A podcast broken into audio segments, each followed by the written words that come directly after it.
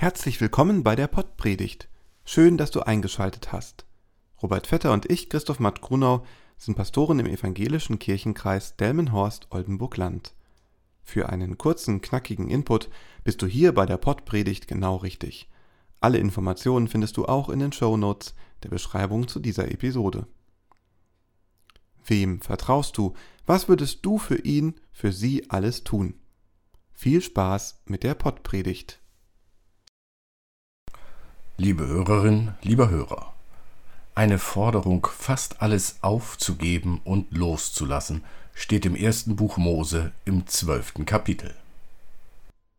Und der Herr sprach zu Abram, Geh aus deinem Vaterland und von deiner Verwandtschaft und aus deines Vaters Hause in ein Land, das ich dir zeigen will. Und ich will dich zum großen Volk machen und will dich segnen und dir einen großen Namen machen, und du sollst ein Segen sein. Ich will segnen, die dich segnen, und verfluchen, die dich verfluchen, und in dir sollen gesegnet werden alle Geschlechter auf Erden. Da zog Abram aus, wie der Herr zu ihm gesagt hatte, und Lot zog mit ihm. Wie jetzt, mag Abraham da gedacht haben. Wie alt bin ich nochmal? Genau, 75. Die Rente wäre jetzt aber wirklich verdient. Zeit, das Jüngere mal anpacken. Und doch sagt Gott, geh.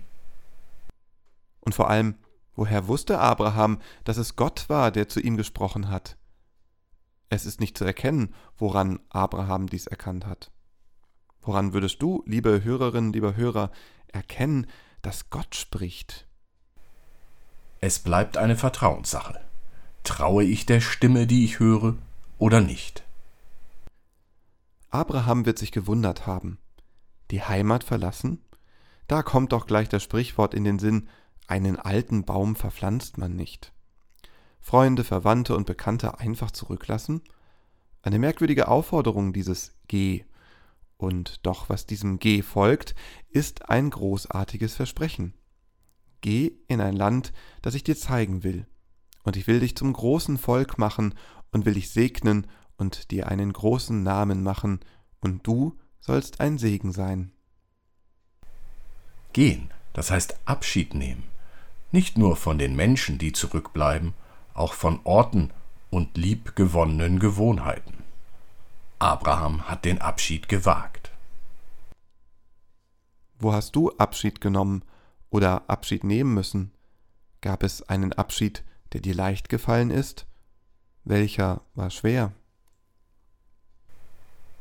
Ältere kennen die Situation noch. In der Firma gelernt, voll in die Arbeit reingehängt, doch mit Abschluss der Ausbildung ein feuchter Händedruck. Und das war es dann.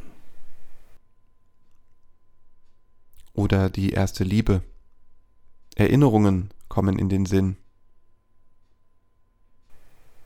Die Kinder sind groß und sind ausgezogen. Wie ging es weiter? Wie geht es weiter? Folgt dem Abschied ein Zusammenbruch oder ein Neuanfang? Nach der Entlassung eine zweite Ausbildung. Nach der ersten Liebe eine neue. Ohne Kinder im Haus plötzlich ganz andere, neue Möglichkeiten. Ist es heute noch eine neue Erkenntnis, wenn ich sage, wer loslassen kann, gewinnt? Und wer unbedingt festhalten will, was ist, verliert? Wie befreiend Loslassen sein kann, hat die Gruppe Silbermond treffend beschrieben.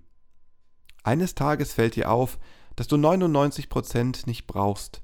Du nimmst all deinen Ballast und schmeißt ihn weg, denn es reißt sich besser mit leichtem Gepäck.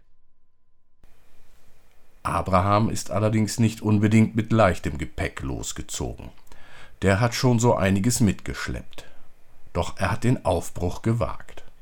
Er hat darauf vertraut, dass es ein Neuanfang sein wird. Reiserücktrittsversicherung gab es damals nicht. Abraham ging volles Risiko. Er konnte es wagen, weil er sein Leben fest an Gott gebunden hatte. Gott war für Abraham der Fels in der Brandung, sein Halt. Der Prophet Jeremia beschreibt es so. Segen dagegen für die, die auf den Herrn vertrauen und deren Zuversicht der Herr ist. Sie gleichen einem Baum, der im Wasser gepflanzt ist. Die Wurzeln strecken sie hin zum Bach. Amen. Der Segen des Gottes von Sarah und Abraham. Der Segen des Sohnes Jesus Christus, von Maria geboren. Der Segen des Heiligen Geistes, der über uns wacht, wie Eltern über ihre Kinder, sei mit euch allen. Amen.